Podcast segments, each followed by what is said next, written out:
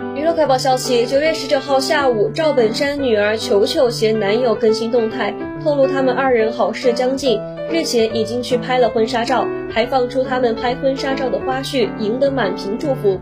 在短片中，球球打扮青春漂亮，穿洁白婚纱略显成熟。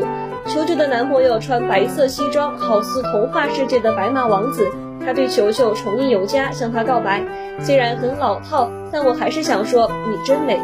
事实上，早在2021年5月份，赵本山女儿球球便宣布新恋情，十一月份与男方订婚。他们本预计在今年六月结婚，结果却被一些小意外扰乱，导致婚期已拖延了三个多月。